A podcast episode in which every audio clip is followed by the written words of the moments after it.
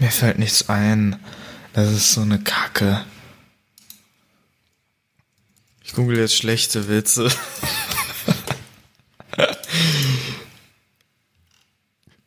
Was ist denn der Geht ein? Fahrkartenautomat zum Arzt. Herr Doktor, ich krieg die ganze Zeit Geldschein eingesteckt, aber spucke nur Münzen aus. Was ist los mit mir?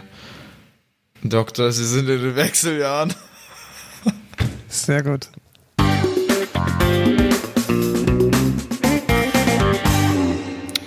So, hallo und willkommen hier zur 24. Folge Code Culture Podcast. Ich bin Lukas. Und ich bin Markus.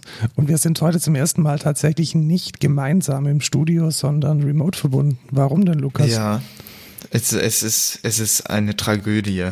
Ich weine innerlich Innerlich. Nur innerlich. und äußerlich. Also Und äußerlich. hätten wir jetzt eine Videoaufnahme, dann, dann würdet ihr auch Dann sehen, würde wie man ich dich weine. weinen sehen. Ich sehe dich ja, aber leider auch nur Genau. virtuell. Ja. Ähm, und zwar hatte ich Kontakt mit jemandem, der Corona hatte oder hat. Und äh, ich habe mich testen lassen, bin zwar negativ getestet, aber äh, vorsichtshalber trotzdem einfach mal in Quarantäne. Ähm, ich habe auch noch keine Rückmeldung vom Gesundheitsamt bekommen, deswegen, ja. Aber du hättest eine bekommen müssen vom Gesundheitsamt, richtig? Ich glaube, die sind gerade einfach mega überlastet. Ich weiß es nicht. Also ich habe mich, ja, ich weiß nicht, ob das nicht vielleicht aus dieser Tagesrange raus ist, weil sie hat sich, er hat sich, glaube ich, Dienstag testen lassen und wir haben uns das letzte Mal am Freitag gesehen. Ja, okay, aber es ist, ja, es ist eigentlich schon in der Inku- Inkubationszeit noch ordentlich drin.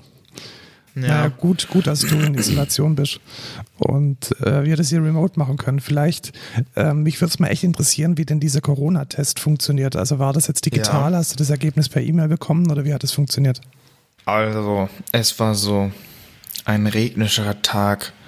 Ich bin alleine durch die Dunkelheit der Welt gegangen. Es war morgens um 11, Lukas, da war es hell. Ja, genau. Und es hat auch nicht geregnet. Ich bin, ähm, also ich habe um 8.30 Uhr oder so, habe ich meinen Hausarzt angerufen, habe gefragt, was ich machen soll.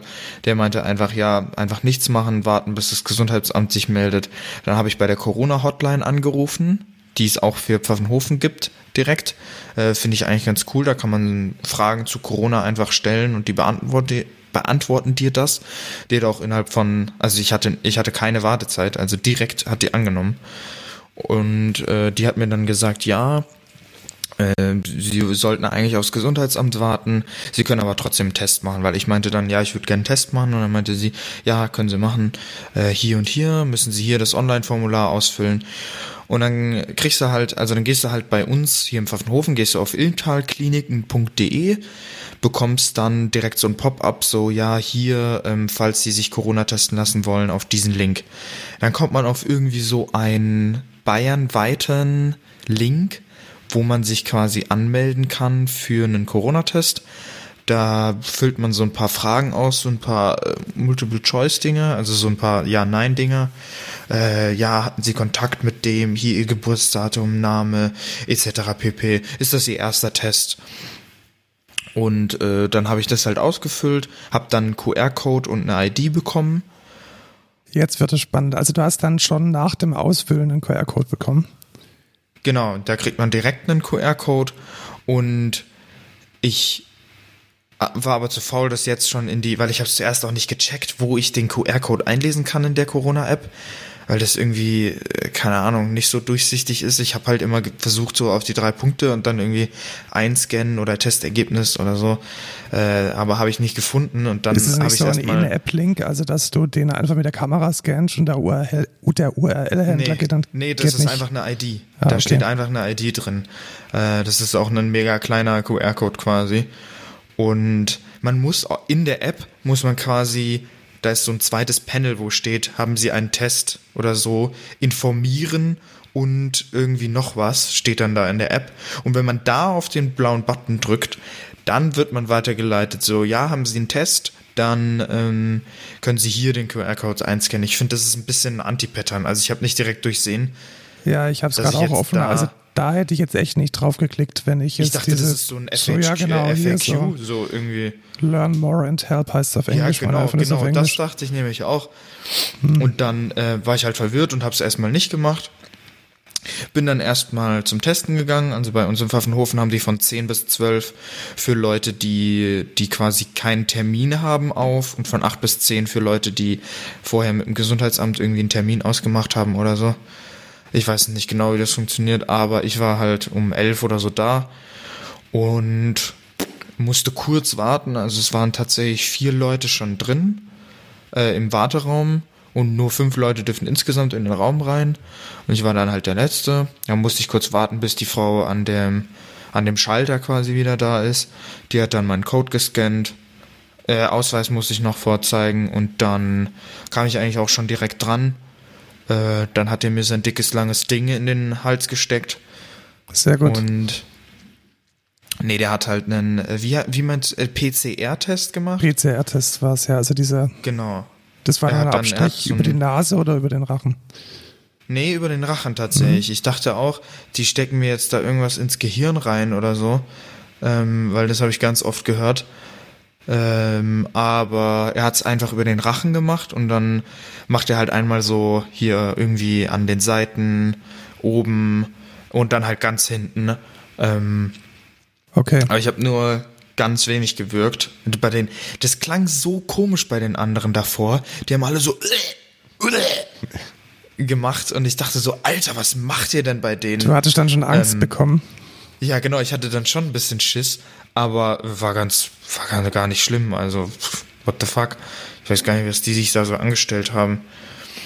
Ähm, und dann bin ich halt rausgegangen und bin halt wieder nach Hause und nach zwei Tagen, also ich sag mal anderthalb, also ich habe mich am Donnerstag testen lassen und Samstag früh war mein Ergebnis in der E-Mail. Ich habe nochmal versucht, die Corona-App das zu scannen, weil ich habe es ja dann gefunden. Ja. Und dann habe ich den QR-Code gescannt und dann sagt er mir ja ungültiger Test. Ja, wahrscheinlich, weil das schon gelöscht war, weil das schon kommuniziert war. Ja, irgendwie keine Ahnung. Okay, also du den hast dann später aber mehr- immer, also- immerhin per E-Mail bekommen und Genau, wusstest weil es ich nicht habe die irgendwie auf dem E-Mail dann Fax vorher warten. angegeben und dann äh, stand halt, das fand ich eigentlich ganz cool, weil die übermitteln dieses Er- Ergebnis über zwei E-Mails. Du kriegst quasi einmal eine E-Mail, wo die PDF drin ist, die ist passwortgeschützt und dann kriegst du eine zweite E-Mail, wo das Passwort drin ist für die PDF. Ja, okay.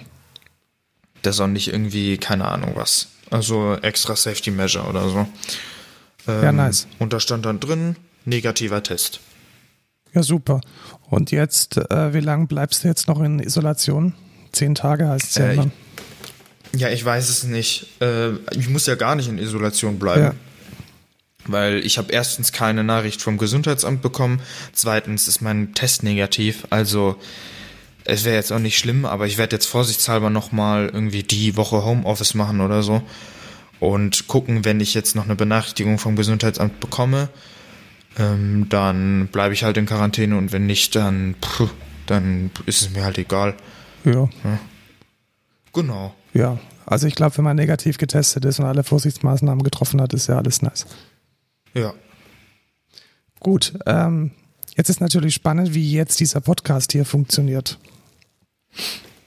Weil Sehr du bist gut. ja jetzt woanders. Ich bin auch überrascht, wie gut es funktioniert, weil wir haben beide eine relativ stabile Internetverbindung. Was wir da haben, ist ein Produkt namens Studio Link und das funktioniert Das haben so, wir doch schon mal erwähnt. dass es, äh, aber wir haben noch nicht gesagt, wie es funktioniert. Ach so, okay. Da äh, meldet sich das Studio Link als VST-Plugin an. Also das tut jetzt so, als wäre es ein virtuelles Softwareinstrument. Das finde ich ganz spannend. Also deine Geil. Stimme Ich kommt jetzt, Instrument. genau, deine Stimme kommt jetzt über ein Plugin, das so tut. als wäre es irgendwie ein Sampler, in dieses Ultraschall-Reaper-Dings rein. Und dann kann ich so tun, als wärst du neben mir. Und das ist eigentlich in Echtzeit gerade alles relativ nice. Also ich habe nicht das Gefühl, dass ich abgehängt bin von dir. Nö, ich denke jetzt auch nicht. Ja, es ist nicht so schön Ich hoffe übrigens, dass meine Audioqualität in Ordnung ist. Ja, es ist gerade vorhin also Ich habe jetzt keinen Procaster. Äh, Rauschen, aber- Rauschen drauf, aber ich glaube, es ist sogar besser als meine, weil dein, dein, dein Raumklang ein bisschen besser ist. Schon, ne? Und Ja, immer, immerhin haben wir, haben wir jetzt kein Übersprechen mehr. Das heißt, ich kann mein, mein neues Geld so Genau. einstellen, wie ich Bock drauf habe. Ja, voll nice. Dann Ähm. ähm, wollte ich davon berichten, wie ich ein neues iPhone habe. Ich gehöre ja jetzt auch zu den stolzen Besitzern von einem iPhone 12 Pro. Also das gleiche, das du hast. Und Hast du, Lukas, den, den Migrationswizard von Android verwendet oder hast du es direkt einge... Das ging nicht. Das ging nicht, Das ja hat genau. mich auch mega abgefuckt. Also ich habe ich hab das gemacht und dann habe ich auf meinem anderen Handy die App installiert, habe dann den Code eingegeben und dann stand da failed und ich habe es zehnmal probiert und es ging jedes Mal nicht. Und ich habe ich hab gegoogelt, ich habe die Steps befolgt, ich weiß nicht, woran es lag. Und das war's mir, war mir dann auch egal. Ich habe dann einfach alles selber eingerichtet. Bei mir ähnlich, ich glaube, ich hatte eine Kombination aus, ich glaube, das iPhone, das ich gekriegt habe, war auf einer älteren iOS-Version als mein altes iPhone. Also das hat einfach die aktuellste Version nicht gekriegt und der Workflow war dann absolut intransparent. Also ich habe es, glaube ich, fünf oder sechs Mal in allen möglichen Reihenfolgen probiert. Zuerst updaten, dann hat sich aber wieder resettet und das Update verloren. Dann das iPhone die ganze Zeit daneben halten, dann ist irgendwie drei Stunden der Statusbalken nicht größer geworden. Also das war alles eine sehr, sehr, sehr mäßige User Experience. Und ich habe es dann einfach mal in der Nacht liegen lassen und dann hat es am Ende von diesem Zeitraum dann doch irgendwie funktioniert und die Daten waren dann auf dem neuen iPhone drauf. Ähm, aber nice war es echt nicht. Und noch Ja. schlimmer war eigentlich dann, dass die Apple Watch überhaupt keine Migrationsstrategie hat, oder da gibt es überhaupt keinen Migrationsprozess. Das heißt, man muss die Apple Watch komplett löschen und dann wieder an dem neuen iPhone wieder komplett from scratch einrichten. Das ist der, der Prozess, den Apple da vorsieht und auch offiziell dokumentiert. Also das fand ich jetzt nicht so toll. Das sagt natürlich und ich habe echt keinen Bock, dass ich das bei mir wahrscheinlich auch nochmal machen muss. Ja, genau, was ist denn mit deinem iPhone passiert? Ja, ey, ich habe echt auch keinen Bock mehr. Es ist so eine Kacke. Weißt du, ich krieg mein iPhone, hab das 13 Tage. Dann auf einmal, ich habe es nicht runterfallen lassen. Ich habe keinen scharfen Gegenstände irgendwie bei dem gehabt oder es ist irgendwas draufgefallen, nichts davon. Es hatte einfach einen Sprung im Display, wahrscheinlich durch Druck oder durch durch irgendwie ähm, keine Ahnung, Pressure, was weiß ich. Äh, das und äh, hatte einen Sprung, halt einen kleinen Sprung und dann meinte ich halt äh, zum Apple Support, ja hier, der ist gesprungen. Die meinten, ja, schick's ein. Äh, jetzt habe ich es eingeschickt. Jetzt haben die einfach die Reparatur komplett verweigert. Die haben mir nicht mal angeboten, dass die es reparieren und ich zahle selber, sondern einfach komplett verweigert und schicken es mir jetzt wieder. Jetzt kommt es am Montag. Ähm, übrigens an die Firmenadresse. Und ich muss persönlich unterschreiben, steht da. Ja, das hat, ähm, ich glaube, das kommt gemeinsam mit meinem MacBook, welches auch repariert wird, über denselben UPS-Kurier. Und soweit ich weiß, kann man das äh, auch. Nee, bei mir kommt es über DHL Express. Bei dir kommt es über DHL Express, über was kommt meins? Ja, ich habe keine Ahnung. Ja, also da kriegen, das kriegen wir irgendwie hin. Wir kennen ja unseren netten DHL, unseren netten DHL-Menschen. Der wird es vielleicht dann doch, dann doch noch mir auch aushändigen, dann fahre ich dir vorbei. Aber es ist natürlich nervig. sicher. Also ich bin relativ sicher, dass es ein Fabrikationsfehler ist, weil dieser Sprung, der ist genau unter dem, dem Button, also unter dem Anschaltknopf. Ja. Und letzten Endes ist es genau die Position, wo viel Druck ist, auch durch den Rahmen, der ja in dem Bereich diese, diese, diese Sprungfeder hat.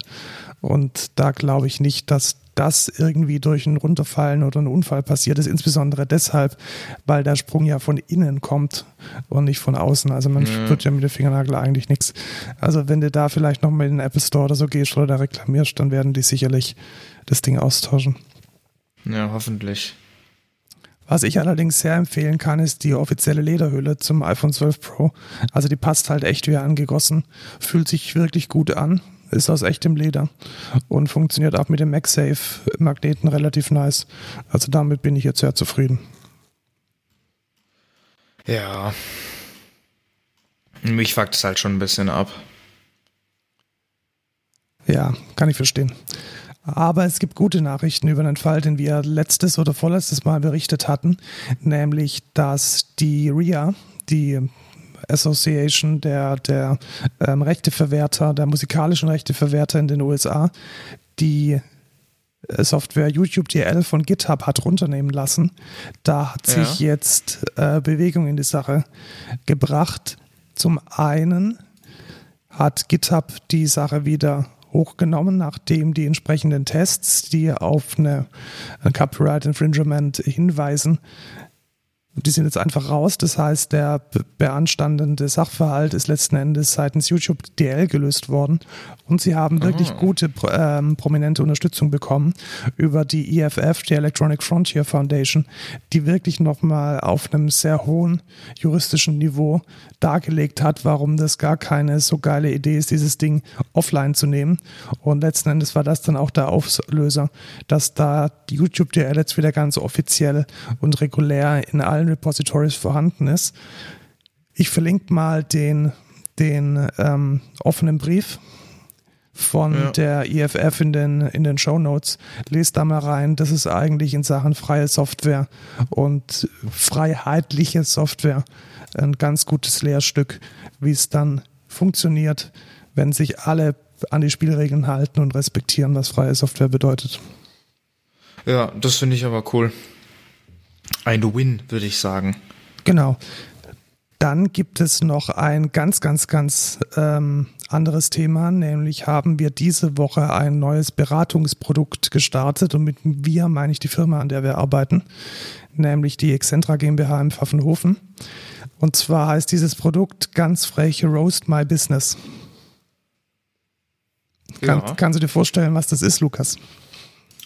Ja, dann geht's um äh, den PDA-Ansatz. Nicht nur, nicht nur. Also wir, wir haben einfach gemerkt, grundsätzlich haben wir ja relativ viele große Kunden. Und äh, zu den großen Kunden, damit meinen wir in der Regel meistens Konzerne. Es kommt aber sehr, sehr oft vor, dass wir in den Projekten auch mit Kunden, ich sag mal mittlerer Größe zu tun haben, zwischen 25 bis, ich sage jetzt mal 1000 Mitarbeitern. Da haben wir auch einige Projekte und da ist es oft so, dass die echt ziemlich strugglen, sowohl mit ihrem Businessmodell als auch mit der Digitalisierung.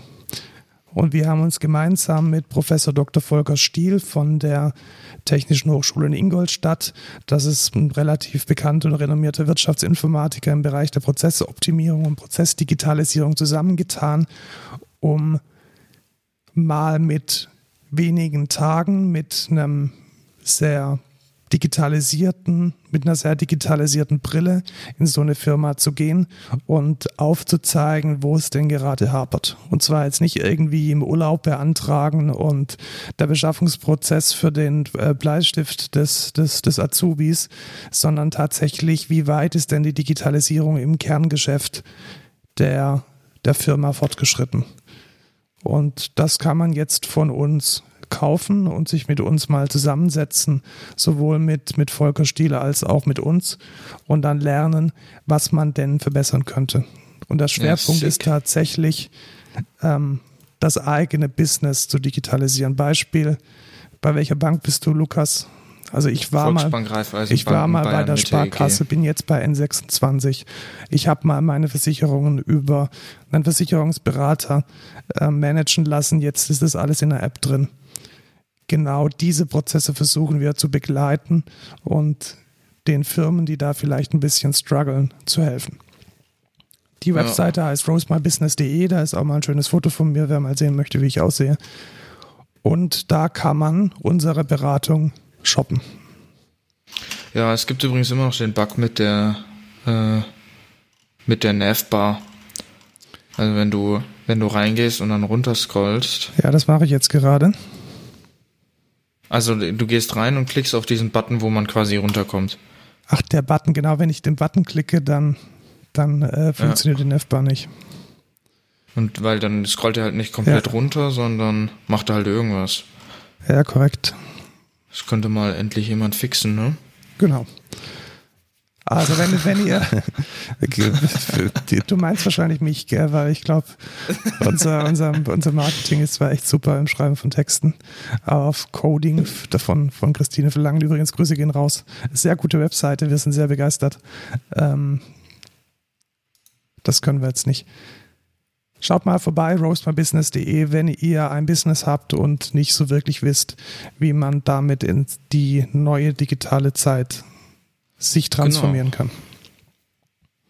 Das Ansonsten, wenn ihr Software braucht, könnt ihr auch einfach die Excentra anfragen. Ja, wobei wir gerade echt ziemlich, ziemlich ausgelastet sind, muss ich sagen. Also Ach. wenn ihr Software, wenn ihr große, wenn ihr tolle, innovative Software wollt und braucht, dann, dann kommt zu uns und am besten äh, mit ein bisschen Vorlauf. So, was ist, was ist denn die erste News hier? Die, die erste News, haben? die ist lustig, gell? Ähm, 3G wird abgeschalten. Ja, die Telekom schaltet 3G ab. Wie dumm ist das denn? Ich finde es super. Ich finde es echt super. Also wenn ich dran denke, dass dass ich, ich habe ja noch aktiv miterlebt, als die UMTS-Lizenzen versteigert wurden und das ein riesiger Skandal oder eine riesige Sensation war, dass die für Milliarden von Euro über die, die Ladentheke gingen. Da war ich dann schon irgendwie, what, UMTS und das ist die Zukunft und geil und ich freue mich drauf. Und jetzt lese ich hier den News, dass sie tatsächlich 3G abschalten. Finde ich super. Ja, geil. Dann hat man in Bereichen, wo man kein eigentlich L zumindest etwas äh, kein LTE hatte, hat man jetzt gar kein Internet mehr. Geil. Ja, Edge halt. ist ja super cool. Mega nice. Das ist ja für die ganze Bevölkerung in Deutschland, obwohl das Mobilnetz hier eh nicht gut ausgebaut ist, ist ja mega gut. Was ist das denn? What the fuck? Also ich glaube oder ich hoffe, dass einfach alle bestehenden Bereiche, die momentan nur mit 3G abgedeckt werden, dass die ja, dann eben LTE. Sicherlich. Das glaubst du nicht ernsthaft? Boah, ich denke schon. Alter, ja, ist genau der. Ach, egal. Also das Einzige, was ich halt kritisch sehe, ist, dass es äh, da draußen noch denke ich, genug Handys gibt und genug Smartphones, die LTE ja, eben, eben, noch nicht unterstützen, weil ja. Obwohl LTE ist halt auch schon wie alt? Ja, aber ja, denk dran, die, denk jetzt nicht an uns, an uns Early Adopters, sondern denk vielleicht irgendwie an die Kinder, die das ohnehin schon alte Handy von der Mama, die ja auch keine Early Adopter ist, bekommen haben. Also da sind sechs, sieben Jahre ja, nichts sollen in dem sich Bereich. ein neues Handy kaufen. Genau, sollen sie einfach mal wieder 1000 Euro irgendwo rein investieren und sich ein neues Handy kaufen. Also das ist ja genau. Das ist ja jetzt wohl komplett äh, übertrieben. Äh, man braucht nicht 1000 Euro, um ein LTE-Handy zu haben. Du kannst für 200 Euro kriegst ein Handy, was LTE kann. Gut überzeugt, man kriegt für 200 Euro ein schlechtes Handy, das LTE kann. Nee, nicht mal, nicht mal, wenn deine Ansprüche nicht hoch sind. Du brauchst ja kein iPhone 12 Pro. Aber du kriegst für wenig Geld auch okaye Handys. Xiaomi, Huawei, alte Samsungs. Das finde ich ist eine valide Option es wird auf jeden Fall bedeuten, dass ähm, das Internet in der Theorie zumindest jetzt schneller wird. Und da freue ich mich drauf. Also ja. zum 30.06.2021 werden die Telekom 3G-Antennen abgeschalten. Was ist denn. Oh mein Gott, was ist das denn? Die nächste News. Die nächste News, genau. Also jetzt äh, Instagram hat ja äh, Instagram hat, hat Stories von, von Snapchat, von Snapchat geklaut. geklaut. Was macht Twitter? Nein, nein, nein. Stories von und dann Snapchat ging's und ja, Instagram. dann gab's ja Stories, Stories in Facebook und in, in WhatsApp. Und Stimmt, jetzt, in WhatsApp auch. Genau. Ja. Und jetzt ist die Frage, Mensch, welches soziale Medium hatte noch keine Stories? Und da ist jetzt äh, Twitter also auf sorry, den Trichter gekommen. Dumm. Natürlich ist es Also dumm. das ist echt dumm. Wer braucht denn Stories in Twitter? What the fuck? Es ist ja, vielleicht für Leute, die halt viel auf Twitter sind. Also pff, ja, aber es ist, ein, es ist ja ein totaler Klon von, es ist ein totaler Klon von Instagram. Ja, und es, ist, es fühlt sich auch nicht so an, als würde es zu diesem Medium gehören. Also ich bin ja auch ab und zu auf Twitter und da folgt man in der Regel Politikern, da folgt man ähm, Journalisten, da folgt. Du, du machst das. Du das ist meine Twitter-Bubble, ja. Ja, so. Vielleicht ich folge da Leuten zum Beispiel auch Justin, Justin, Bieber oder Artists. Gut, aber. Äh, ja, ich folge da von vielen Artists. Meinst du, dass BTS jetzt äh, Fleets verwendet? Safe, safe. Also nicht BTS, aber deren Marketing auf jeden Fall. Schauen wir mal nach. Warte. Haben, wo kann man die denn sehen? Die müssten eigentlich ganz oben im Profil erscheinen. Nee, nee, nee die haben keine, keine Fleets. Ja. Wer, wer, benutzt denn Fleets? Habe ich irgendjemanden in meiner Timeline, der das benutzt? Ich glaube, du musst in die App gehen und dann. Also Ach so, in die App. Genau, also ich habe vor allem ein paar Leute, äh, einige Fleets gefunden, wo sich Leute fragen, what the fuck ist das shit? Und dann sich drüber lustig machen, dass es ein Klon von Instagram ist. Ich glaube, andere Fleets habe ich bisher noch gar nicht gesehen. Okay, ja, ich habe bisher auch noch nichts Sollen gesehen. wir mal ein Fleet machen? Soll ich mal für, für Nee. Code Culture ein ja, Fleet doch, machen? für Code wir- Culture, ja, mach mal für wir Code Culture ein Fleet. Dann äh, erzähl du mal die nächste News und dann mache Okay. ich, ähm, dann mache lese ich hier mir ein die kurz Fleet. durch. Ist eigentlich eine, die nächste. Ja, die nächste ist äh, ganz okay, sag ich mal. Apple reduces App Store Commissions to 15% for small businesses. Ach, for small businesses. Nur für Small Businesses. year. Ach so, bei großen wollen sie dann schon den Cut. Alter, Ja, aber sind solche Wichser. der, ähm, der Threshold, also der, der Schwellwert, ist echt hoch. Also Small Business ist alles unter Ja, einer million. Genau, ja, einer okay. Million US-Dollar. Und zwar nicht nur Umsatz, sondern tatsächlich Auszahlungsbetrag. Und das finde ich jetzt schon ganz in Ordnung. Also Small Business bedeutet dann auch immer noch eine Entwicklerbude mit, was weiß ich, eine Million, was kriegt man dahin? Aber von Spotify wollen sie immer noch 30%. zehn Entwickler, genau, von Spotify wollen sie dann halt immer noch 30 Prozent. Und das ist halt schon, das ist schon eine Ansage. Ich finde es vor allem ein bisschen, ein bisschen kacke, wie das halt skaliert. Also wenn man dann halt über diese Million ist, dann, so habe ich zumindest gelesen, dann ist spätestens im Folgefolgejahr ist man dann, muss man 100 Prozent seiner Einnahmen wieder mit 30 Prozent Provision abdrücken. Und das lässt sich ja auch nicht gut kalkulieren. Also es kann dann tatsächlich Situationen geben, wo es besser wäre, deine App irgendwie im November vom Markt zu nehmen, damit du nicht über diese eine Million äh, Schwelle Ja, ja, kommst. richtig, Also das richtig. ist alles ein bisschen wenig durchdacht. Ich finde, es geht in die richtige Richtung. Ähm, meiner Meinung nach wäre aber die richtige Lösung zu sagen, es gibt generell für alle nur noch 15% Provision, weil sind wir mal ehrlich, Apple bietet 30 ist halt auch unnormal viel. absolut unnormal viel. Also selbst wenn ich jetzt meine Software in, in Boxes in den Mediamarkt stelle, Gesundheit, wenn ich meine Boxes ähm, in den Mediamarkt stelle, dann nimmt der Mediamarkt auch ganz sicher keine 30 Prozent ein. Also die. Wertschöp die Wertschöpfungskette ist hier Danke. wesentlich, wesentlich äh, stark ausgenutzt von Apple und die Monopolstellung ermöglicht es letzten Endes dieses 30-70-Split. Die richtige Antwort sollte sein 15, 85 für alles. Das, Das halte ich realistisch. Ja. Ja. Ach ja, das was das was ich dir auf äh, Slack geschickt habe, ist die nächste News. Genau. Äh, Wir hatten ja gestern und vorgestern einen Workshop, einen Kundenworkshop, der übrigens klasse war. Und ähm, der Auch mit dem äh, Dr. Volker Stiel zusammen. genau mit äh, Prof. Dr. Stiel auch zu Prof. Ach Mann, ey, ist Auch- so eine Kacke. eigentlich genau das Thema, das wir auch gerade eben mit Joe's My Business vorgestellt haben. Aber was jetzt dafür wichtiger war, wir haben eine Software verwendet, die nennt sich Zoom. Und da gibt es eine unglaublich eklige Sicherheitslücke. Die ist schon ein bisschen länger draußen, aber ich musste so drüber lachen, dass ich gedacht habe, ich pack die trotzdem mal in die News rein. Was kann man denn da machen? Man kann, indem man ähm, einem einem Nutzer zwei Links Man provided. konnte, musste man ehrlich sagen. Man konnte, man genau, konnte. weil, genau, weil es er wurde ist schon gefixt. Ja.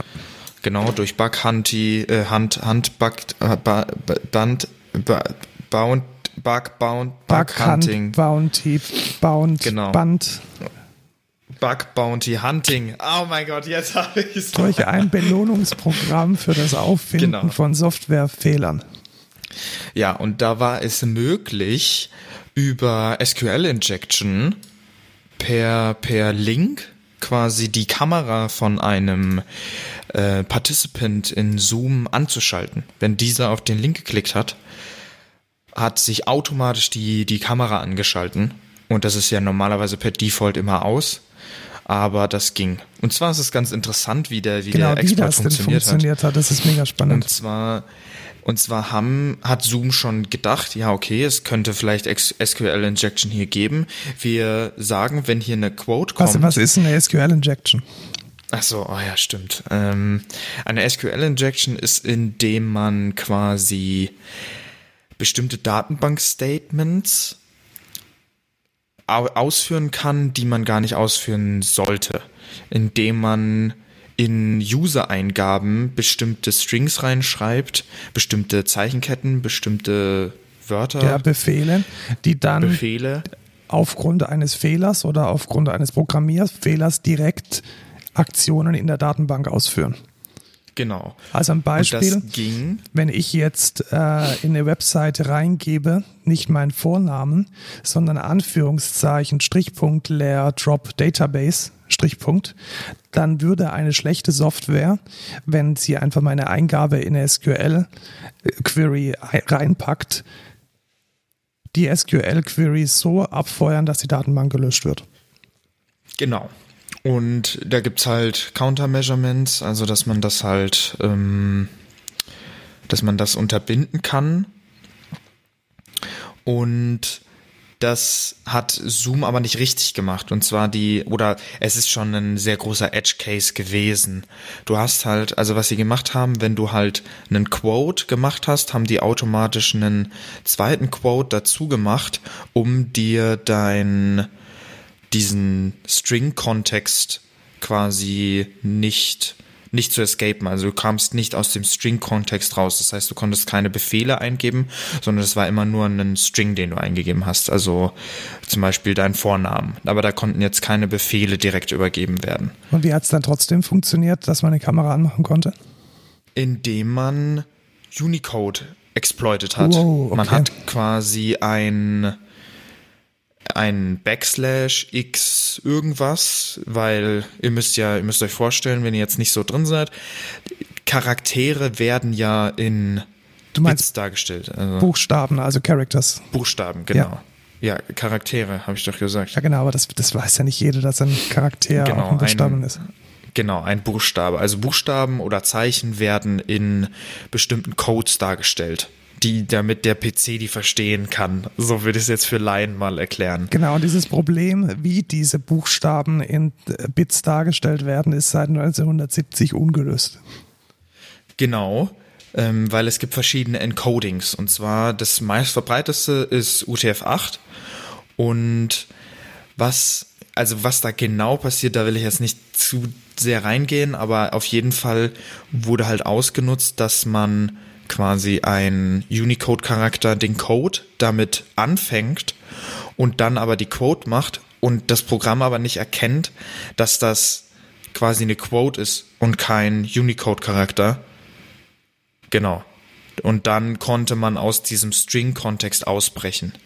Genau, und dann, was vielleicht auch keine gute Idee ist, über die Datenbank zu steuern, ob die Kamera an ist oder nicht, aber das hat dann offensichtlich funktioniert und da gibt es auch Naja, ein, aber wa- was willst du sonst machen? Sonst ist es eine File auf dem Ding oder wie?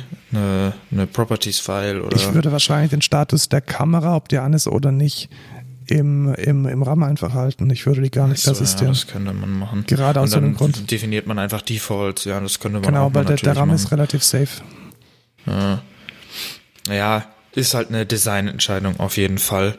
Die haben wahrscheinlich eine kleine Local Database dann in deinem Client drin. Ja, vermutlich so ein SQLite oder so und der spricht Ja, natürlich genau. auf SQL an. Ja. Alles sehr unschön, deswegen bin ich immer noch am, am struggeln, ob ich, ob ich Zoom tatsächlich empfehlen soll oder verwenden soll für die vielzähligen virtuellen Also so viel Meetings, die Scheiße, man wie da jetzt schon passiert Ja, ist. ich glaube es auch. Ich muss aber schon sagen, die, die User Experience ist schon geil. Also es hat schon gut funktioniert, müssen wir jetzt auch sagen. Also wir waren jetzt zwei Ja, Tage stimmt jeweils schon. so. Und vor allem, es waren auch 25 Leute drin. Genau, es war 25 Leute drin. Es hat kein einziges Mal irgendwie geruckelt, geruckelt oder gezuckelt. Die Audioqualität war durchweg gut. Ähm, man Ja. konnte die Screens gut teilen. Es gab dann schöne Ansichten, finde ich auch. Also immer, dass man sieht, wer spricht und wer gerade seinen Screen teilt. Genau. Das war schon auch relativ wenn man nice. so, wenn man einstellt, ja, ich möchte jetzt nur eine Kamera sehen, dass dann nur der Sprechende äh, angezeigt wird und so, äh, war schon ziemlich gut, muss ich sagen. Ja, aber mit den, mit dieser Backstory an Sicherheitslücken und auch, was Ja. dazu kommt, eine absolut beschissene Kommunikation darüber, was denn jetzt gefixt ist und was nicht und welche Sicherheitslücken gegebenenfalls noch offen sind, ähm, denke ich nicht, dass man es empfehlen kann und ich mache weiterhin, Ja. wenn ich die Möglichkeit habe, einen Bogen außenrum. Ja. Ähm, ich will, bevor ich es vergesse und bevor wir jetzt ins Thema der Woche eintauchen, möchte ich einmal jemanden grüßen. Das ist jetzt aber schon sehr cringe. Ja, ist mir egal. ähm, I want to say hello to my friend Joinem. Ähm, das ist ein, äh, ein Kumpel, den ich von Discord kenne. Der ist Finne und ähm, hat jetzt letztens gefragt, ob er den Podcast mal anhören kann. Der versteht zwar kein Wort, aber. das heißt, er muss jetzt bis zur Minute, wo sind wir jetzt gerade? genau, 33 das ist scrollen. Ist mir um dann, jetzt ja, sehr gut. Rezept für das. Das ja. soll ich für ihn gerade Kapitelmarke machen. Äh, ja, genau. Ja, oh, das wäre so lustig. Das wäre so lustig. Nee, ja, jetzt gut. kommt die Kapitelmarke für unser Thema der Woche. Wir haben uns nämlich überlegt, genau. ähm, mal nicht über das Coden und die Technik zu reden, sondern ja, also, quasi so wie letzte Folge auch. Was haben wir, haben letzte wir auch nicht Folge? über Code. Wie wird man Entwickler? Genau, und die, der nächste Schritt dafür ist nicht, wie wird man Entwickler, sondern wie entwickelt man Software sinnvoll und gut. Und das jetzt mal gar nicht auf einer technischen Ebene, sondern auf so einer Projektmanagement-Ebene. Ja, und ich da, äh, schlaf während. Nein, nein, nein, äh, ich stelle ich ganz viele Fragen, weil das natürlich auch alles gelernt. Ach man. Also wir reden heute über Scrum. Scrum kommt tatsächlich ursprünglich. Was ist denn Scrum? Genau, Scrum ist eigentlich tatsächlich ein Wort oder ein Fachbegriff, ich glaube aus dem American Football oder aus dem äh, aus irgendeiner Ballsportart mit so einem komischen Ei und meint eigentlich dieses Gedränge, welches man wohl hat, wenn so ein neuer, so ein Spiel das losgeht. Das juckt keinen, Markus. Ja, aber da kommt der Name her, da hast du gerade eben gefragt. Schön. Ja. Nee, ich habe gefragt, was ist Scrum in unserem Kontext? Scrum ist eine agile Methode, um äh, Projekte und Produkte zu managen. Und man verwendet es hauptsächlich, um Software zu entwickeln. Wie war das denn ganz früher? Ich glaube, um Scrum zu verstehen, muss man ein bisschen verstehen, welche Schmerzen man hat, wenn man es denn anders macht. Du hast doch bestimmt in der, in deiner Ausbildung gelernt, was ein Pflichtenheft und was ein Lastenheft ist. Ja, natürlich. Dann erzähl Wasserfallmodell. Mal, wie, erzähl mal, wie das, wie das funktioniert so. Also das ja, der Kunde macht, glaube ich, einen Pflichtenheft oder so. Und dann, ich weiß gar nicht mehr, wie das funktioniert. Bitte frag mich das nicht. Also grundsätzlich kann man, kann man sagen, dass in der klassischen Entwicklung von Software, wie man es früher gemacht hat. Also ich denke jetzt an so grandios gescheiterte Dinge wie die Maut. Da definiert man ein Lasten- und ein Pflichtenheft.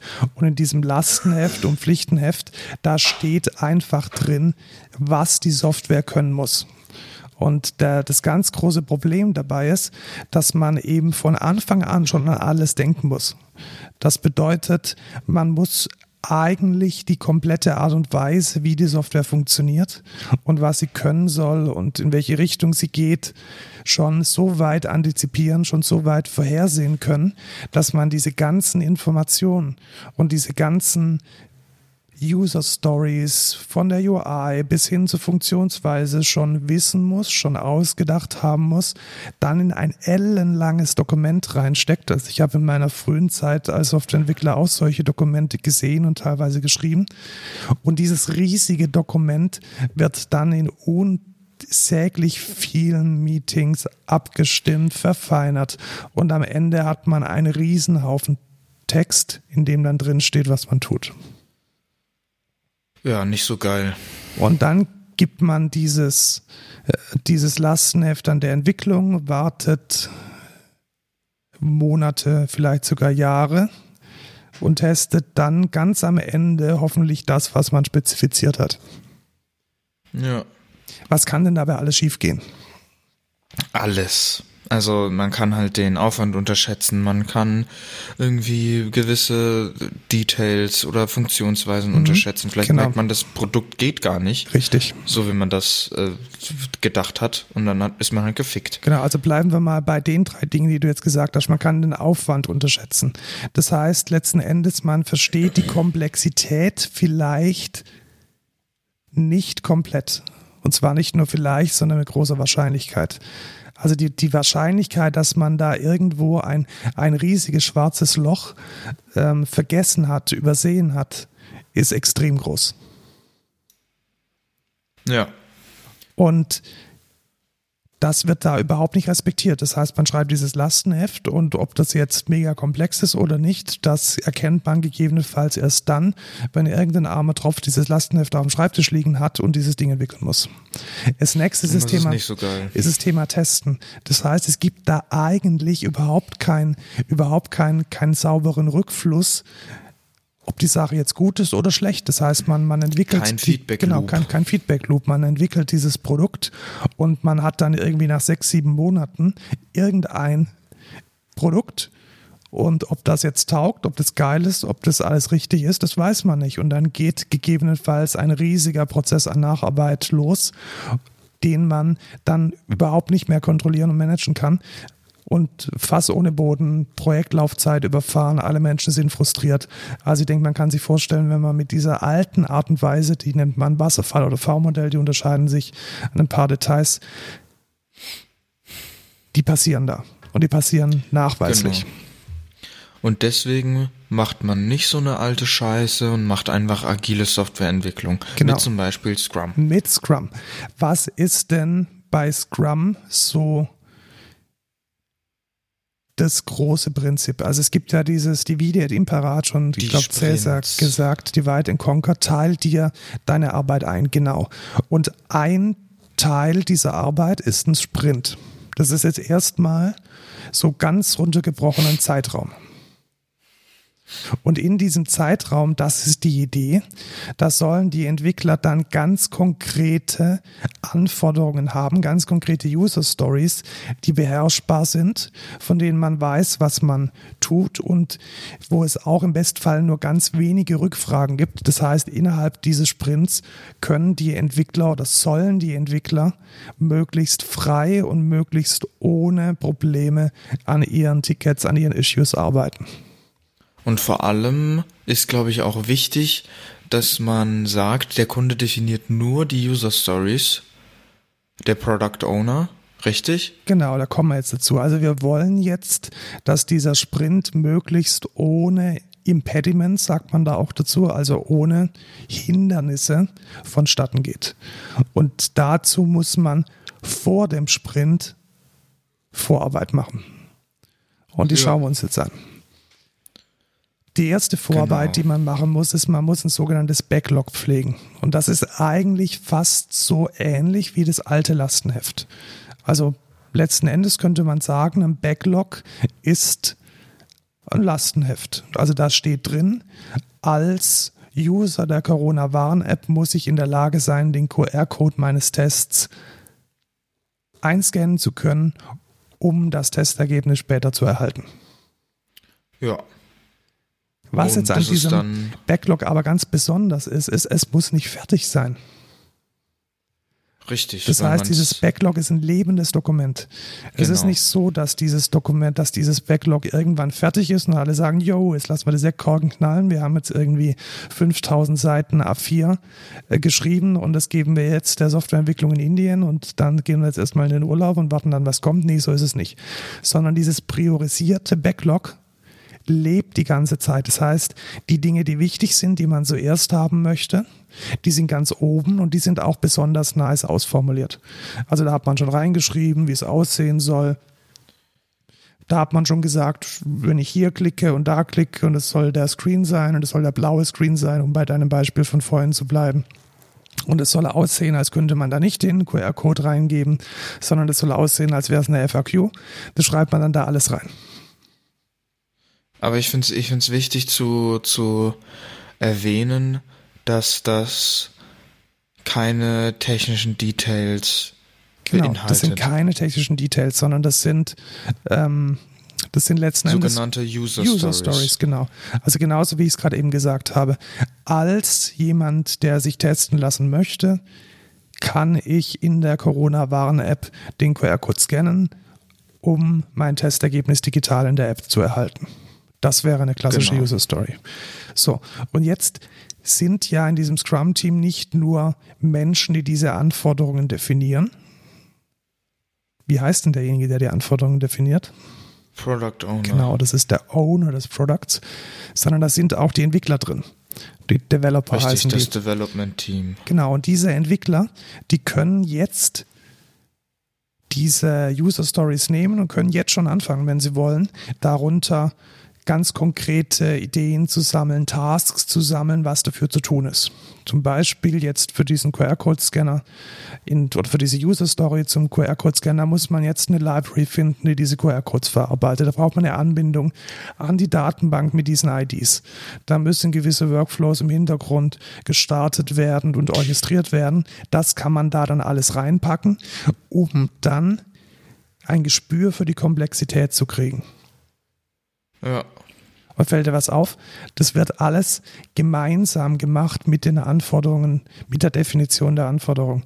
Das heißt, es ist nicht so, dass dieses Lastenheft dann irgendwo reingekippt wird und dann erst kümmert man sich um die Umsetzung, sondern es wird jetzt gemeinsam mit dem Product Owner werden jetzt, so dass es auch völlig transparent ist für ihn, diese, diese Implementierungsdetails als Task drunter gepackt oder auch erst später, das ist relativ agil, wie man das sagt. Also das ist relativ frei. Weil, ja. was möchte ich denn machen, bevor ich diesen Sprint, also wir denken da dran wieder an den Anfang, diese 14 Tage konzentrierte Entwicklung, da möchte ich vorher noch ein Feedback an den Product Owner geben, damit er weiß, wie viel er denn in diesen Sprint packen kann. Und was muss ich dazu machen? Die Tickets vom Backlog in den Sprint ziehen. Genau, und, und schätzen halt. Also ich muss sagen. Achso, und schätzen, ja. Genau, ich muss sagen, wie, genau, wie komplex die sind. Und nach der reinen Lehre schätzt man da auch nicht die Komplexität in, in Tagen oder in Stunden. Einfach weil das, also versucht mal, versucht mal eine Stunde abzuschätzen ohne Uhr. Also setzt euch mal irgendwie eine Stunde mit einem Buch irgendwie auf einen, auf einen, auf einen Stuhl und versucht mal dann irgendwie auf die Uhr zu schauen oder eine Stoppuhr zu stoppen, wenn ihr denkt, die Stunde sei um. Mit garantierter Wahrscheinlichkeit verhaut ihr euch mindestens 20 bis 30 Prozent. Und ja. so ähnlich ist es mit den Schätzungen auch.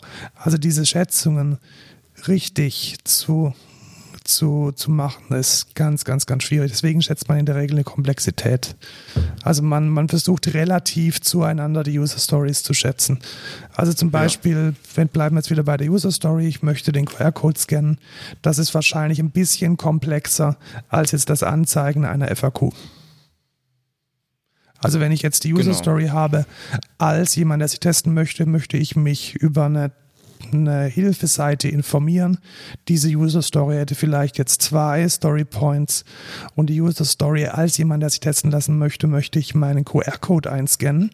Das hätte wahrscheinlich eine User, hätte wahrscheinlich drei oder vier oder vielleicht sogar fünf äh, Story Points. Da ja. als, als, als, kleines, als kleiner Tipp, mit dem ich sehr gerne arbeite oder mit dem wir sehr gerne arbeiten, Story Points als Fibonacci-Zahlen zu, zu schätzen. Was ist denn die Fibonacci-Folge? Was sind Fibonacci-Zahlen? Ja, genau. Das ist so eine ich Folge. Das ist so eine Folge, die wird, eine Zahlenfolge, die von dem, ich glaube, italienischen Mathematiker Fibonacci definiert wurde. Das ist einfach immer, es fängt mit 0 und 1 an und dann macht man immer die Summe aus den zwei vorhergehenden Zahlen. Also 0, 1, 0 plus 1 ist 1, dann die nächste ist dann 1 plus 1 gleich 2. Die nächste ist dann 1 plus 2 gleich 3. Die nächste ist dann 2 plus 3 gleich 5 und so weiter. Und die Zahlen werden immer schneller, immer größer.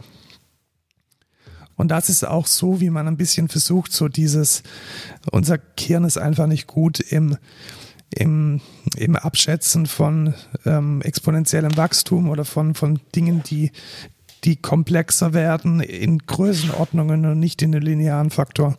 Deswegen hilft es sehr, diese Zahlenfolge herzunehmen, dass man zum Beispiel nicht auf die Idee kommt, sich irgendwie zu streiten, ob es acht oder zehn Story Points sind, sondern eher, ob es zehn oder, oder bleiben wir in den Zahlen, eher, ob es fünf oder dreizehn sind. Richtig. Oder ob es 13 und 55 sind. Genau. Und das macht es ein bisschen einfacher, um sich da jetzt nicht irgendwie in Details zu verlieren. Ja. Also wir haben jetzt, was haben wir jetzt? Wir haben eine, eine sauber definierte User Story in einem priorisierten Backlog. Wir haben hinter jeder User Story eine Schätzung der Komplexität und wir haben lange und gut dafür gearbeitet, dass zwei Dinge in dieser User Story erfüllt sind, nämlich die Definition of Ready und die Definition of Done. Ich finde es noch wichtig zu, zu erwähnen mit der, mit der Schätzung. benutzen wir bei uns zumindest ein Tool, das nennt sich Planning Poker. Genau, das ist eine Methode, ja, sehr spannend, ja. Genau, also wir haben jetzt, wir haben jetzt quasi erzählt, wir schätzen die zwar mit der Fibonacci-Folge, aber wie wir dieses, wie wir das machen, ist mit dem, mit so einem Tool, äh, das nennt sich Planning Poker und dann kommen da alle, alle zusammen, die quasi in dem Projekt arbeiten und schätzen gemeinsam quasi das Ticket. Und genau, du schätzen die User Story.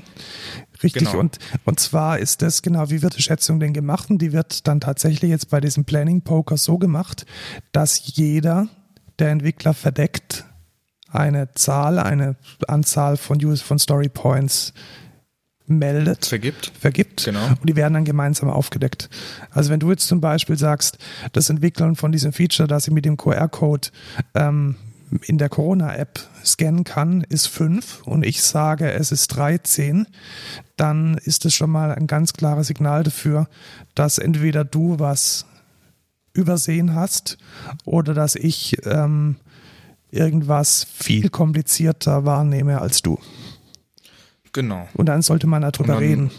Genau, dann redet man darüber und einigt sich dann in der Mitte oder halt da, wenn der andere dann nachgibt und sagt, ach so, ja, okay, dann ist es so, dann macht man es halt so. Genau, vielleicht habe ich jetzt gedacht, oh fuck, die, die Datenbank, die gibt es noch gar nicht, die muss ich implementieren. Und dann sagst du, du hast die fünf geschätzt, du würdest dann sagen, ja, nee, nix da, die haben wir doch letzte Woche gemacht, die funktioniert schon, hier sind die drei Tests und das hier ist die JDBC-URL, schau mal, es tut schon alles. Dann kannst du deine fünf Punkte sozusagen verteidigen. Und wichtig ist da, es sollen nicht nur die Entwickler schätzen, die am Ende das Ticket vielleicht auch bearbeiten werden, sondern genau, es soll jeder richtig schätzen. alle, weil jeder de facto in der Lage sein soll, jede User Story zu machen. Das ist auch so ein bisschen ein Umdenken. Man hat zwar immer noch Experten in so einem Team, die die das eine besser können als das andere. Aber letzten Endes soll jeder in so einem Scrum-Team in der Lage sein, ähm, jedes, jede User Story zu bearbeiten. That said, was ist denn so die ideale Größe von so einem Scrum-Team? Was ist denn da? Da gibt es eine ganz lustige Faustregel. Fünf? Nee. Ja, tatsächlich. Man sagt immer vom Pizza-Sized ja. Pizza-Sized-Team. Ähm, das ist relativ, ähm, relativ lustig. Man sagt einfach, ein Team muss von einer Partypizza satt werden. Ah, ja, weil wenn das Team zu groß ist, dann ähm, verliert man leicht den Überblick. Genau, also bei Amazon ist es tatsächlich die Two-Pizza-Team-Rule und also ein bisschen größer, also so irgendwo zwischen drei und acht. Und ich glaube, das ist eine sinnvolle Zahl zu sagen, die Teams sollten nicht zu groß sein, aber auch nicht so klein, damit dieses, dieses Scrum noch funktionieren kann. Wenn die Teams größer sind, dann braucht man Scrum at Scale oder andere Skalierungsframeworks. Äh, von denen würde ich jetzt aber erstmal in dieser Betrachtung absehen. Jetzt, ja, und da kennen wir uns auch nicht aus. Ja, doch, ich kenne mich da relativ gut aus sogar, weil ich das mal in einem Beratungsprojekt äh, sehr gut hatte. Und, ach so, ähm, bei, ach das sollte ich jetzt nicht sagen. Und ja. die, ähm, und da gibt es auch gewisse Effekte, die dann eintreten, aber das lassen wir jetzt mal. Ja, egal. Genau, für die genau. Einführung genügt nämlich jetzt nochmal zu sagen, was denn für diese User Stories gelten muss, nämlich die Definition of Done und die Definition of Ready. Und das finde ich immer genau. ganz wichtig. Weil wenn Darf man ich sich, sagen, was es ist? Ja, sehr gerne. Okay. Definition of Ready ist der Stand oder die, die, die, der Status, der eintreffen muss, damit man das Ticket direkt bearbeiten kann und direkt loslegen kann, daran zu entwickeln. Ja, genau. Bleiben wir mal dabei, erklären wir das vielleicht nochmal ganz kurz. Also, was würde das jetzt zum Beispiel bedeuten für dein QR-Code-Feature? Die Definition of da Ready. Da muss die Datenbank stehen, da genau. muss äh, die, die Generierung der QR-Codes stehen. Genau, du hättest vielleicht sogar ein paar QR-Codes zum Testen. Also du hättest irgendwie genau. ein paar Ausdrucke oder ein paar, ein paar PDFs, wo QR-Codes drin sind. Und dann muss halt die App schon stehen, logischerweise. Genau. Und die Definition of Done. Manchmal ist es schwierig, an so einer User Story genau zu sagen, wann denn wann denn so eine User Story fertig implementiert ist und diese Definition of Done, die versucht es dann nochmal zu sagen. Also die, die, die User Story ist genau dann erfüllt, wenn am Ende, was weiß ich, diese und jene Nachricht kommt, abhängig von dem, was ich einge, eingegeben habe. Genau, das hilft genau. dann auch nochmal dem, dem Entwickler den sogenannten Scope ein bisschen besser abzuschätzen, weil das ist auch ganz schwierig, also zu wissen, wo hört jetzt diese User Story auf oder anders, wo fängt sie an und wo hört sie auf. Genau. Und das muss nicht nur in der User Story klar sein, sondern auch in jedem Subtask. Genau. Ja. So, und jetzt, jetzt sind wir dann bei diesem Sprint-Start. Das heißt, wir haben jetzt diese ganzen User Stories mit ihren Schätzungen in den Sprint gepackt und wir haben jetzt sowas ganz Mysteriöses, nämlich sowas wie eine Velocity. Das heißt, wir, wir wissen gegebenenfalls aus den vorherigen Sprints, wie viel Story Points unser Team in 14 Tagen schafft. Und wir Genau, versuchen wie das dann schnell. immer, genau, wie, wie, wie schnell, wie, wie geil ist unser Team, wie, wie viel Story Points kriegen die weggebrezelt in einem Sprint. Und das weiß man aus der, aus der Erfahrung. Und da, so versucht man dann auch diesen Sprint zu schneiden und dann zu sagen, okay, wir wissen genau, wir schaffen 55 Story Points in einem 14-Tage-Sprint. Dann macht man jetzt eben den nächsten Sprint genau mit 55 Story Points. So, Ja. und dann ist man fertig, oder? Nee. Nicht, achso, jetzt habe ich noch kein Produkt. Ja, haha. Aha, Genau. aha.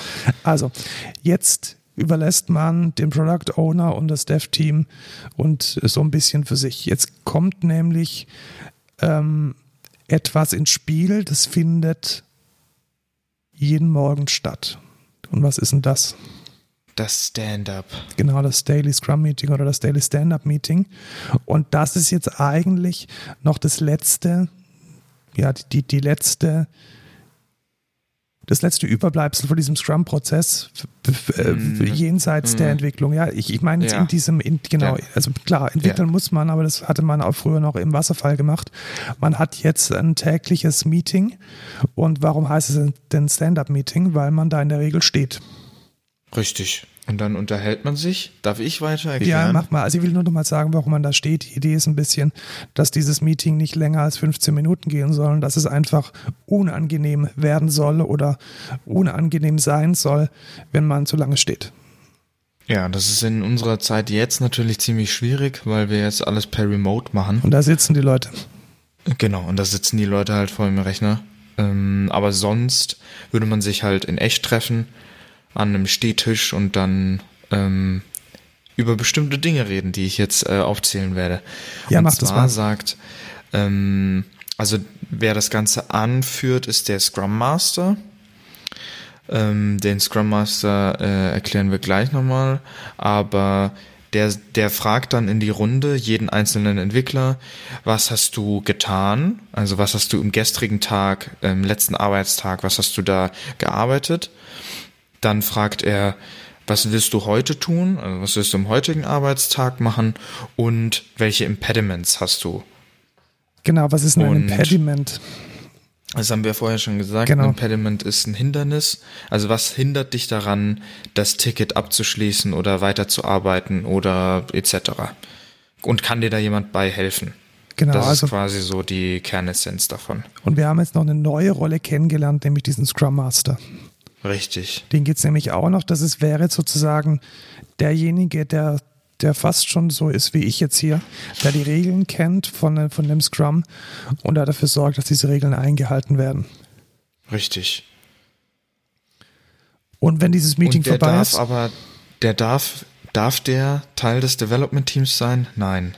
Ne? also es gibt so ein paar Notlösungen und auch ein paar Konzepte, wo man sagt, er könnte es, aber im Bestfall ist er das nicht. genau. Genauso Aber den wie der kann man- Product Owner, der sollte auch kein Entwickler sein. Genau, der ist sogar im Bestfall der Kunde. Also ich habe sehr, sehr gute Genau. Erfahrungen gemacht mit Projekten, in denen der Product Owner der Kunde ist. Ja, das ist immer der, weil der Kunde weiß genau, was er will. Genau, und dann entsteht da auch einfach keine Friction und keine Kommunikationsprobleme zwischen dem Ja. internen Product Owner und dem Kunden. Den Scrum Master kann man Und- übrigens auch super zwischen Scrum-Teams teilen. Also wenn das kein Fulltime-Job ist in einem Scrum-Team, dann kann da auch locker mal so eine Handvoll Scrum-Teams betreuen. Muss man halt immer ein bisschen Richtig. schauen, dass die, dass die Stand-Ups halt nicht parallel laufen.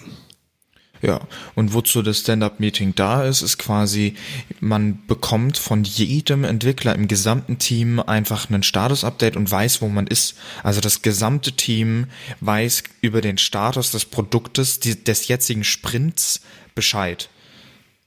Genau, also das ist ganz wichtig. Also eines der, der Kernwerte von, von, von Scrum ist, dass es, dass alles sichtbar ist, dass alles transparent ist und das äh, wird damit relativ gut umgesetzt, wie ich finde.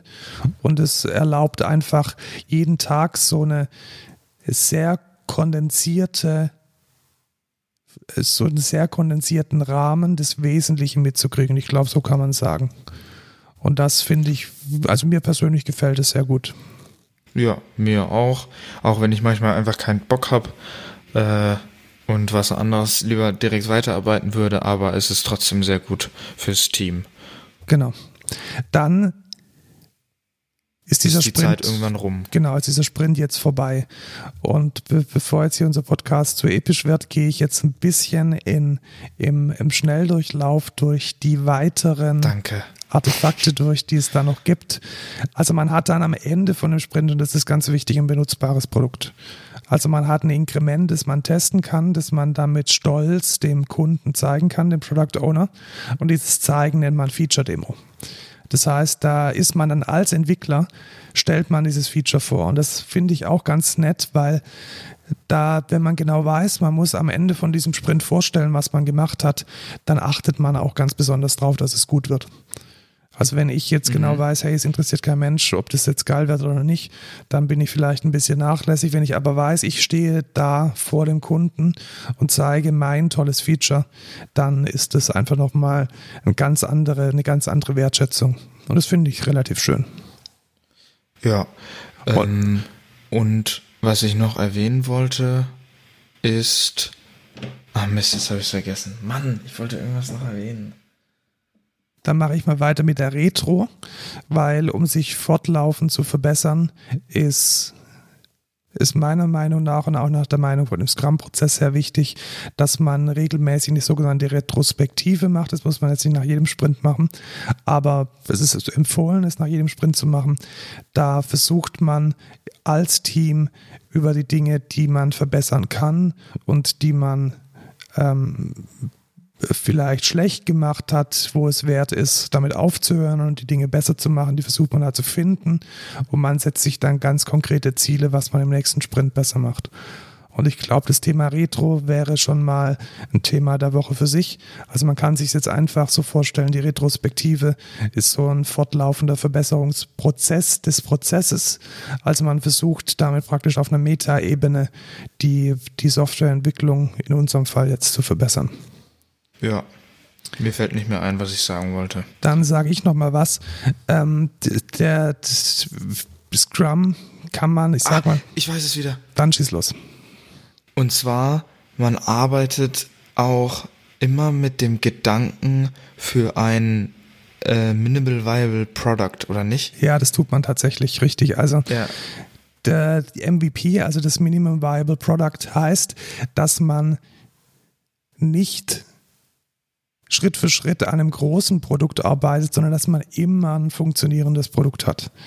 Also, dass man zu jedem Zeitpunkt einen Mehrwert hat. Also, was würde das jetzt bedeuten, wenn ich jetzt ein, ich nehme immer das Beispiel, ich möchte von A nach B fahren, das ist meine User Story und ich möchte nicht laufen.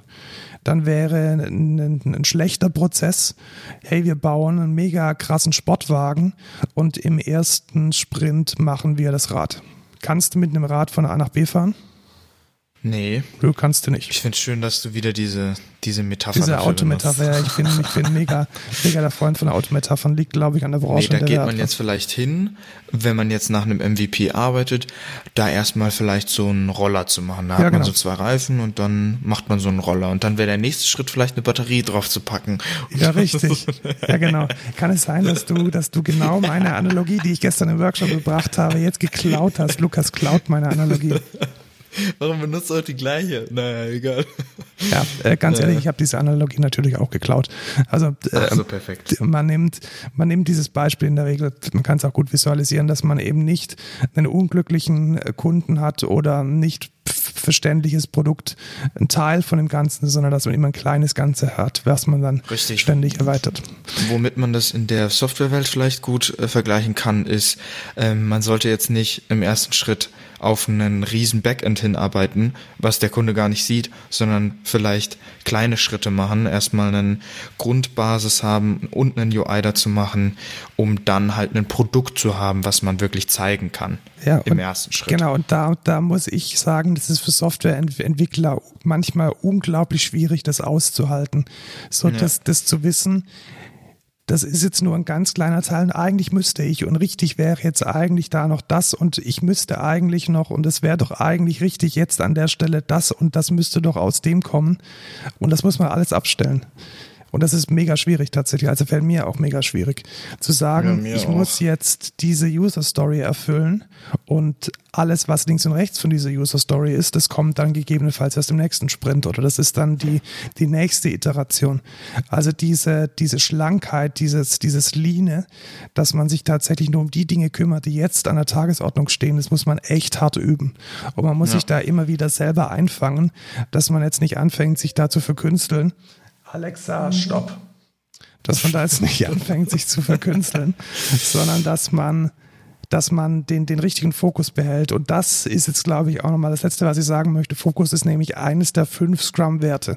Äh, Scrum, oh, ist, geht, Scrum manchmal, geht manchmal auch ein bisschen so in die esoterische Ecke. Wir haben uns alle lieb und wir sind alle mega top. Das ist so eine Sekte. Ja, finde ich mal, mal gut, mal schlecht, je nachdem, äh, worauf es ankommt. Deswegen jetzt ähm, vielleicht meine eher technische Sicht, die Scrum-Werte ganz zum Schluss. Die, die großen Scrum-Berater, die werden jetzt wahrscheinlich aus allen Wolken fallen und mich tadeln dafür. Ich habe es mit Absicht darf gemacht. Ich, ja. Darf ich versuchen, die Scrum-Werte ja, aufzuzählen? Hast, du ja auswendig gelernt? Ich bin mir nicht sicher, ob ich alle weiß. Also Fokus. Ja, Fokus ist einer, genau. Respekt. Das hat er gesagt. Respekt, ja. Ähm, Commitment. Ja, Selbstverpflichtung, Commitment. Ähm, Gerade vorhin hatten wir noch mal Team. Ja. Teamgeist. Nee, nee, nicht ganz. Also Transparenz habe ich gerade vorhin schon gesagt. Es wird das im Deutschen ich. meistens mit Offenheit dargestellt. Da fehlt noch eins. Offenheit, ähm, was habe ich jetzt alles vor? Mut. Mut. Mut, natürlich. Das genau. wollte ich jetzt gerade sagen. Also Selbstverpflichtung, Offenheit, Mut, Fokus und Respekt. Das sind die fünf Scrum-Werte. Und ja. Die sollte man, sollte man, nein, die sollte man schon einhalten. Aber ich finde, ich finde diesen Sekten, wie du schon gesagt hast, dieses sektenartige Fokussieren auf diese fünf Werte und die dann irgendwie groß ausgedruckt sich auf die Stirn zu tätowieren, weiß ich jetzt nicht, ob das nicht irgendwie so ein bisschen an der Praktikabilität vorbeigeht. Was man sich aber ausdrucken kann, ist natürlich das BPMN-Diagramm ähm. oder, oder diese eine tolle Folie, die ich jedes Mal. Soll ich die Folie mal tatsächlich? Ich glaube, ich pack die mal. Ich glaube, ja, ich mache die mal als Kapitelbild. Lass uns das mal probieren. Ich mache ein Kapitelbild zu dem Thema der Woche. Also wenn ihr jetzt auf euren, auf euren Podcast-Player schaut und Podcatcher. Ähm, Podcatcher und einen guten habt, dann habt ihr jetzt schon die ganze Zeit äh, in diesem Kapitel den meine aller, allerliebste, allerliebste Folie, die ich in jeder Präsentation ja. zeige, wir, gesehen. Wir machen der, wir machen uns immer lustig über Markus, weil er das ungefähr in jeder Präsentation immer drin hat. Genau, Weihnachts, Weihnachtsrede. Scrum-Prozess. Immer der, der, der Scrum-Prozess. naja.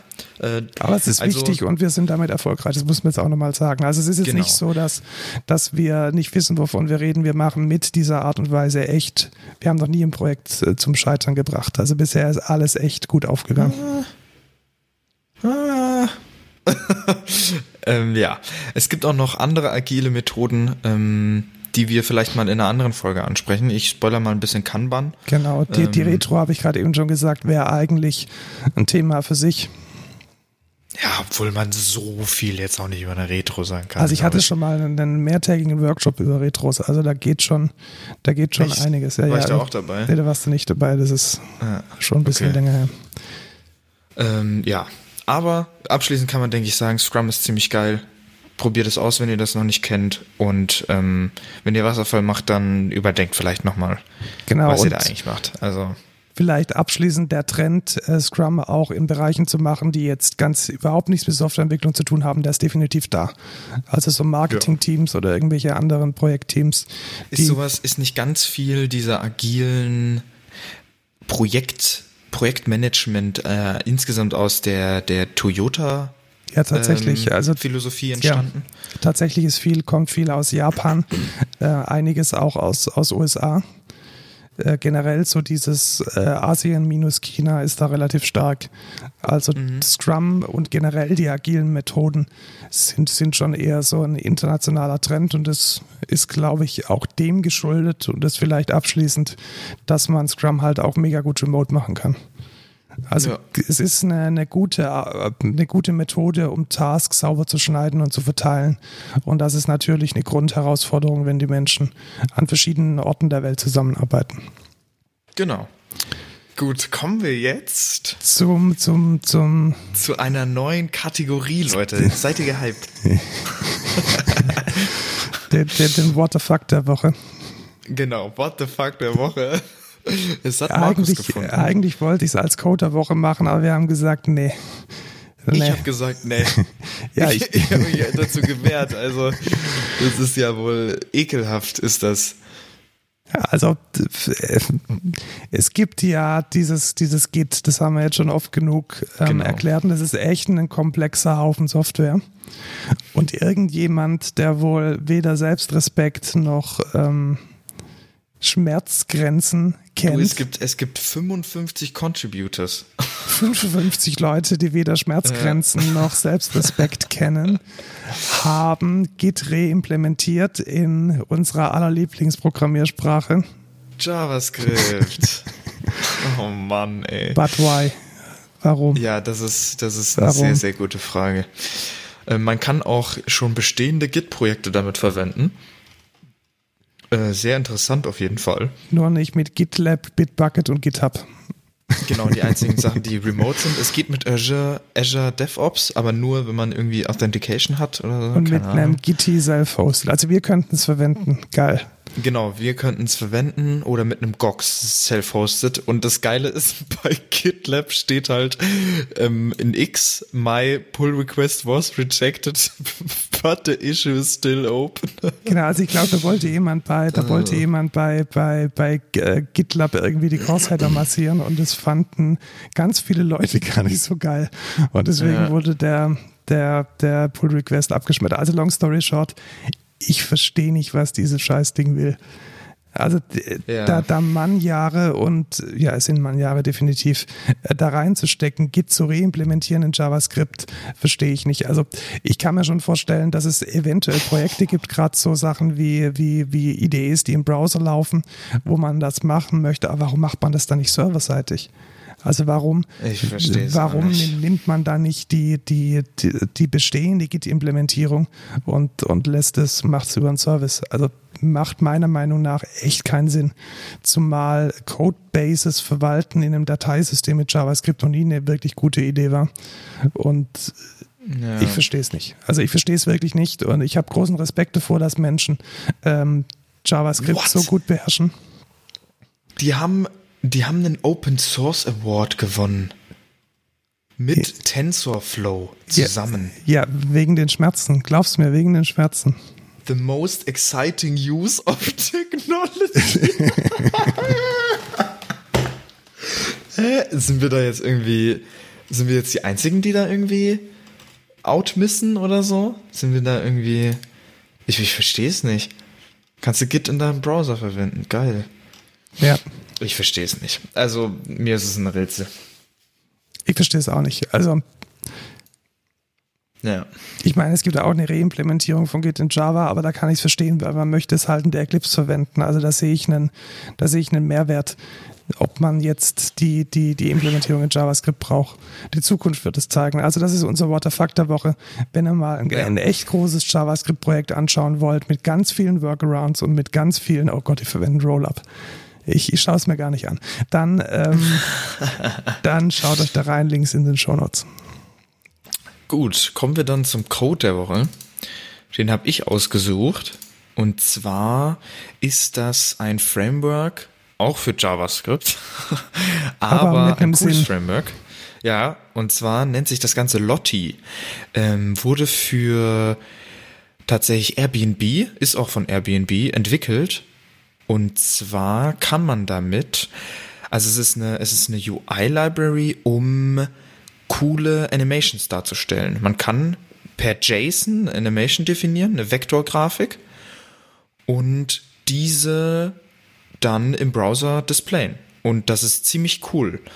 Ähm, Es wird für, für so mega viele, äh, wie sagt man das, so, so diese neuartigen Webseiten, wo man so scrollt und dann geht da irgendeine Animation mit. Also da gibt's mega viele Anwendungen dafür. Und das ist echt cool, muss ich sagen. Also mir gefällt es mega. Weil, sehr, weil es halt nat nativ dann im Browser läuft. Also es ist dann nicht irgendwie ein Film, den man von YouTube lädt, Eben. sondern es sind richtig äh, geile, ja. rich Animations, die nativ im Browser laufen. Ja, und das ist halt eine, also es ist auch Vektor. Also du hast auch keinen Qualitätsverlust, wenn du das jetzt upscalest. Ähm, es ist mega krass und es ist halt in einer JSON und zwar der Workflow dahinter ist, du erstellst quasi eine After Effects Animation, also quasi eine Composition After Effects und exportierst die mit einem kostenlosen Add-on namens Buddy Movin zu einer JSON-File und kannst die dann in deine Web-Applikation einbinden. Genau, und das schaut echt ziemlich gut aus. Und ja. es ist letzten Endes so ein bisschen wie, wie Flash damals war. Ich glaube bloß nur, halt in cool. Bloß in cool, ohne Sicherheitslücken und im 21. Ja. Jahrhundert angekommen.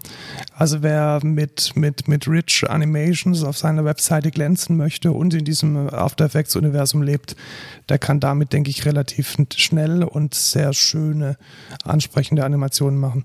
Vielleicht, Lukas, ja, packst du auch nochmal cool. die Referenz, die du mir äh, geschickt hattest. Genau. Also ein, ein, wir haben eine Webseite gefunden, die das echt sehr, sehr geil umgesetzt hat, auch mit, ja. mit, mit starken kreativen Input. Das ist echt eine tolle Sache.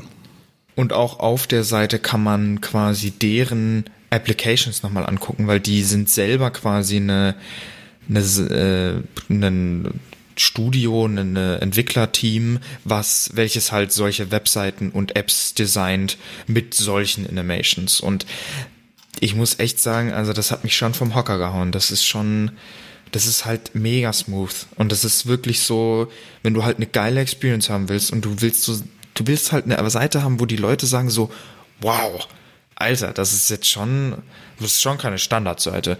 Dann ist sowas halt echt krass. Also wirklich heftig. Genau, packen wir in die Show Notes. Mega cool. Lottie, Lottie Library für JavaScript. Sehr gut.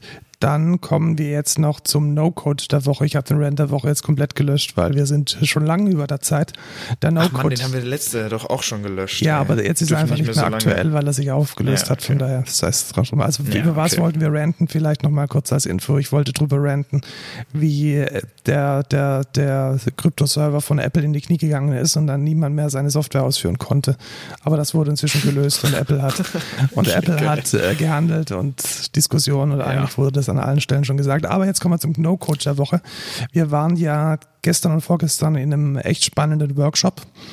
Und genau. da hat der Leiter des Workshops ähm, ein Tool verwendet namens Mentimeter. Menti.com, mhm. mentimeter.com. Und es, es war sehr, sehr geil, muss ich sagen. Also was, was macht ja, dieses cool. Tool? Dieses Tool erlaubt interaktive Elemente in so ein Online-Meeting reinzubringen. Ähm, interaktive Präsentation. Also man kann zum Beispiel Feedback geben, man kann so Word Clouds dynamisch aufbauen, man kann Abstimmungen machen, man kann so ein Meinungsbild einholen, man kann auch größere Textblöcke schön anzeigen und das Ganze anonym und so, dass, dass jeder teilhaben kann über sein Handy. Also der Anwendungsfall wäre der, du hängst halt in deinem Zoom-Meeting und die, die Mentimeter-Anwendung läuft dann auf deinem Handy. Und du kannst dann damit kommunizieren und interagieren. Fand ich relativ oh, ich cool. Ich habe es jetzt im Browser tatsächlich gemacht. Ja, ach so, ja, auch okay. Also, ja. Ich finde es gut, halt dass, dass ich älter bin als du und ich es auf dem Handy mache. Und die. Du, ich hatte mein iPhone nicht. Okay. Das ist ein Argument. Ja. Und äh, ich fand es relativ cool und ich werde es jetzt auch in meine Online-Meetings mal die nächste Zeit mal einbauen. Ja, und vor allem, ich finde es auch insgesamt cool für Präsentationen. Also ich kann mir da mega viele ähm, Use Cases vorstellen, wo man einfach eine Präsentation auch interaktiver gestalten kann. Also man kann dann irgendwie so sagen, ja, was ist jetzt eure Meinung zu dem Thema? Okay, so sind jetzt die echten Statistiken oder ähm, so hat sich das dann entwickelt, keine Ahnung wie. Also das ist, das ist, denke ich, sehr divers kann man das einsetzen. Das ist schon sehr cool. Genau, also ich glaube, man kann es auch nicht nur in, in Online-Meetings gut einsetzen, sondern letzten Endes überall, wo die Leute ihr Handy dabei haben. Also jetzt ja. vielleicht auch, auch auf einem Kongress oder auf einem, auf einem, auf einem, auf einer größeren Veranstaltung, wo man mit vielen Menschen vor sich zu tun hat, ist das sicherlich eine nice Sache. Und wenn es nur ist, als danach, als Feedbackrunde, ist es auch mega. Ja. Also tatsächlich. Mega cool. Also fand ich, fand ich sehr gut. Dann was das für heute? Kommen wir zur Verabschiedung. Ich habe jetzt extra nochmal unsere Karriereseite aufgemacht, weil wir suchen ganz viele Menschen. Ähm, Echt? Ja, tatsächlich. Wir suchen weiterhin eine Assistenz der Geschäftsführung. Wir suchen weiterhin jemand, der DevOps und IT-Administration bei uns machen möchte. Wir haben auch mhm. wieder einen Junior-Softwareentwickler ausgeschrieben und wir nehmen noch Bewerbungen für Fachinformatiker ab dem Ausbildungsjahr 2021 an in den Bereichen präferierte Anwendungsentwicklung Entwicklung, aber auch in Daten- und Prozessanalyse und digitale Vernetzung. Also insgesamt sechs Ausschreibungen, auf die ihr euch bewerben könnt bei excentra.de slash Karriere. Dann habt ihr so tolle Teammitglieder und vielleicht, nee, eigentlich sicher auch Ausbilder wie den Lukas. Warte, hast du jetzt Praxissemester auch erwähnt? Ja, Praxissemester, ja, Praxissemester kann man immer, immer bei uns machen, ja, genau. also Studenten. Ja, wobei ich da jetzt auch sagen muss, ich habe da jetzt einen guten Kandidaten wieder nächste Woche, also so langsam werden wir da auch da voll. Ähm, ja. Und bewerbt euch als Azubis für 2021. Ich werde dann vielleicht euer Ausbilder sein. Genau, also wer mich als Chef Lukas habt. als Ausbilder haben möchte, dann äh, gönnt euch und schickt äh, Bewerbungs äh, schreiben und anschreiben und Lebenslaufen, was da alles genau. dazugehört, an diese Adresse. Schaut vielleicht, dass es eine PDF ist und kein Word. Schaut vielleicht, dass es 2 Megabyte groß ist und nicht 200. Und ähm, lasst vielleicht weißt mal eine Rechtschreibprüfung. Da ist ein Virus mit drin. Ich habe ich hab tatsächlich letztens, nee, ich habe gestern ein Video gesehen über ähm, quasi File-Hiding. Da, da packt man dann, wo in den PDF in eine PDF-File noch mehr Daten einfach rein und die PDF ignoriert auch alles, was da sonst noch so drin steht. Genau, man nicht weiß nicht, dass angeht. da eigentlich zusätzliche Informationen drin sind.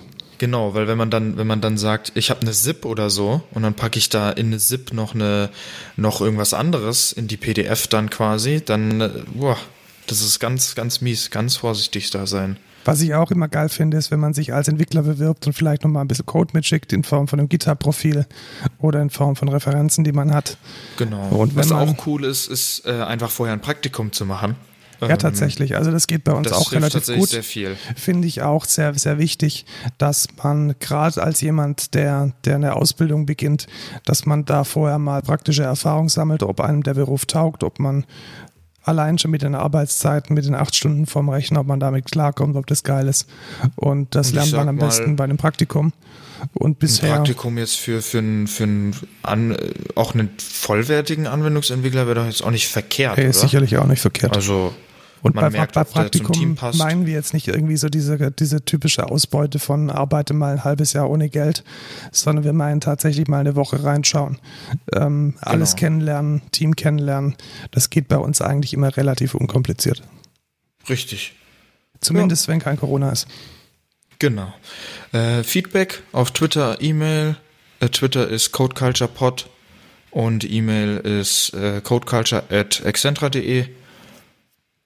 Ich sag ciao, Kakao, haut rein, Wiederschauen reingehauen. Ciao, Markus. Tschüss, Lukas.